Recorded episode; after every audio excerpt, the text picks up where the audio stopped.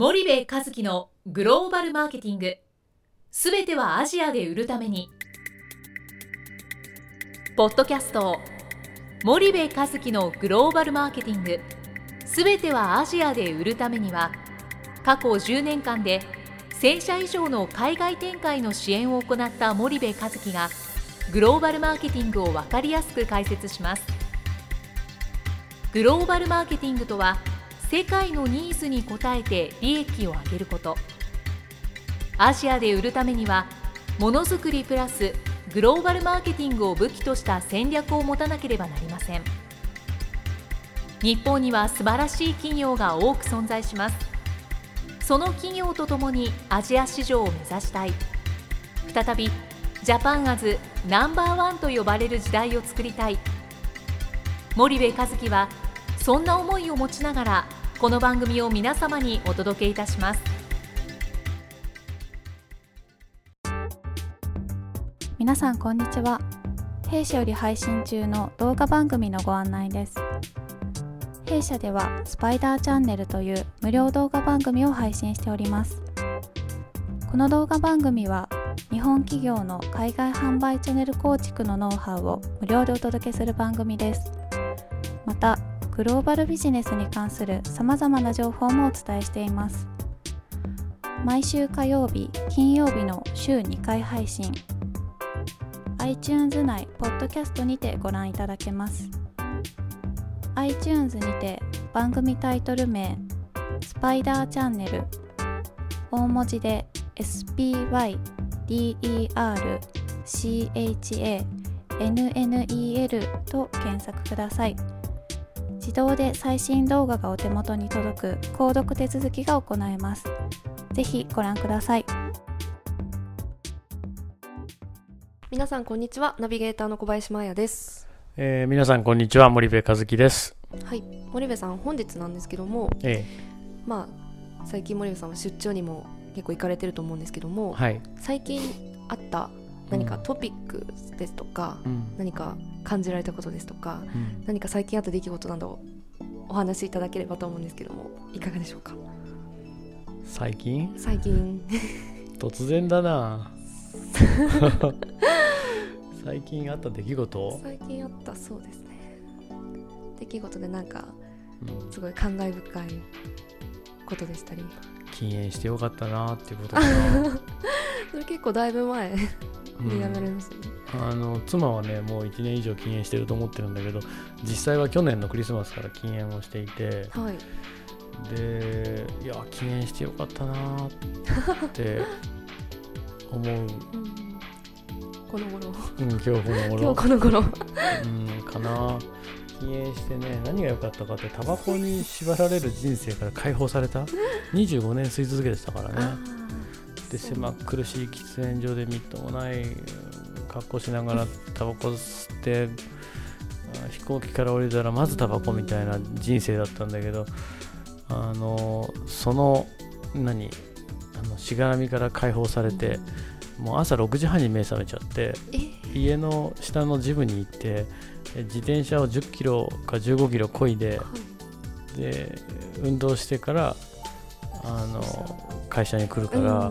本当生活がガラッと変わったなと思ってですね。あのまあおじいちゃんになったらまた吸ってやろうと思ってるんですけど あのやめてよかったなっていう、そんな話してどうすんだよっていうことだと思うんであのそんな話じゃないよね、皆様に役立うんつ情報この番組の範囲内でね、はいあのそうですね。すいません。僕のプライベートな勝手なあの禁煙の話をしましたけどはい。確かこの番組でもね僕リスナーに禁煙がどうのこうのって前に言ってたからねあの覚えてる人もいるかもしれないけどまあ禁煙続いてるんですよ、はい。今日で225日かな。毎日なんかいやいやアプリがあってですね今見たんだけど226日目ですね、うん、5639本禁煙できた本数。お。節約できた金額12万9697円、結構いきますね、うん、伸びた寿命が21日と12時間54分って。あのこれを見ながら励みに続けてるんだけどまあ あのそんな話はいいや。えっと、最近ね、はい。えっと、とある、企業であの社内セミナーに呼ばれて、はい。はい。えー行ってきたんですよ、はい。えっと、ある消費財のメーカーさんなんですけどね、はい。あのまあ、あのうちのクライアントであればあの別にあの社内セミナーぐらいいくらでもやりますよってよくやってるんですけど、はい。あの今回の面白かったのがその海外の、はい。まあ、ASEAN のねアジアのいわゆる現地のローカルの社員のマネージャーを日本に集めて、はい。えーインドネシアやタイやシンガポールや台湾やフィリピンやマレーシアなどから集めてそれで一度に日本で研修をやってるっていうそういうまああの会だったんはい。会というかあの研修のはい。な、中で、まあ、現地の社員に、えー話をしてほしいということで、まあ、あのグローバルマーケティングとか、はい。えーチャンネルの構築とか、あのディストリビューションネットワークの話をしたんですよ。はい。であの大変だったのは英語のプレゼンだったんでね、はい。90分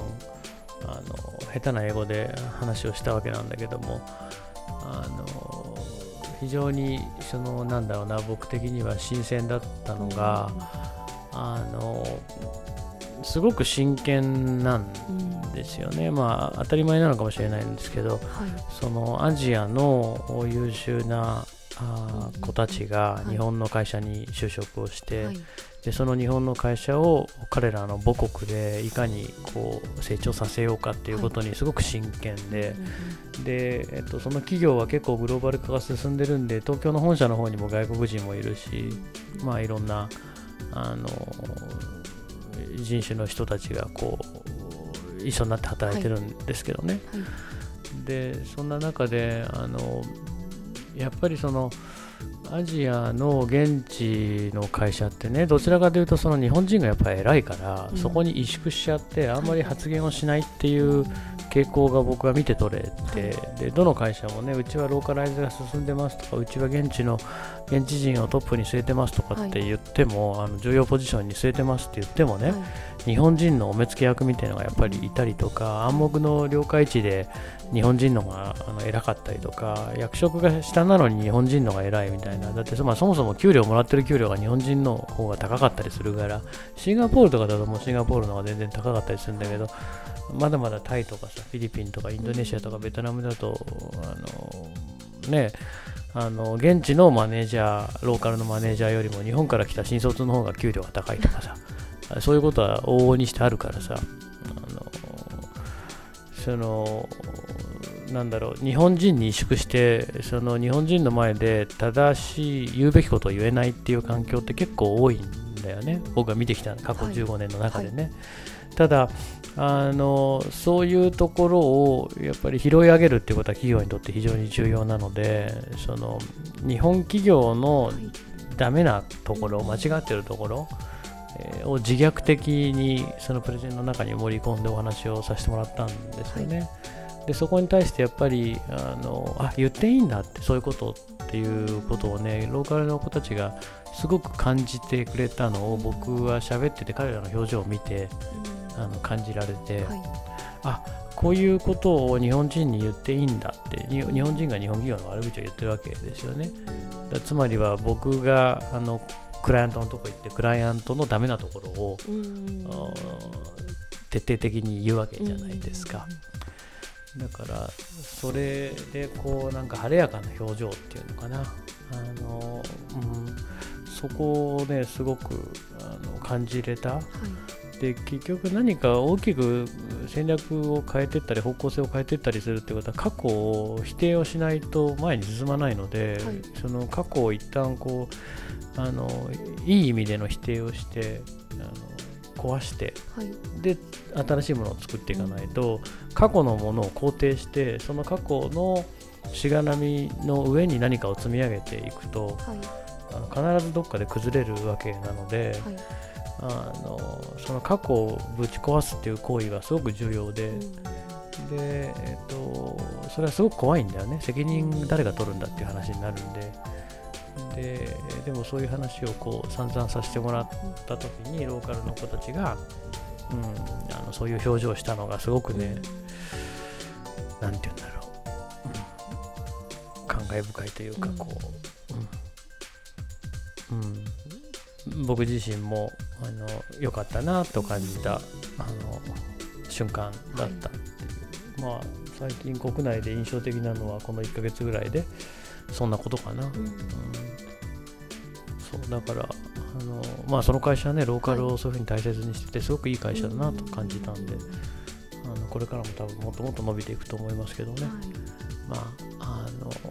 のアジア ASEAN のビジネスは現地のローカルの社員あって、あの初めてあの成立するので、うん、すごくいい機会を僕はいただいたなというのが、です。はい。じゃあありがとうございます。はい、じゃあお時間もやってまいりましたので本日はここまでにいたします。皆さんありがとうございました。はい、ありがとうございました。本日のポッドキャストはいかがでしたか？番組では森部和樹への質問をお待ちしております。ご質問は podcast アットマーク dergrp.com ポッドキャストアットマークスパイダー grp.com までお申し込みください。たくさんのご質問をお待ちしております。それではまた次回お目にかかりましょう。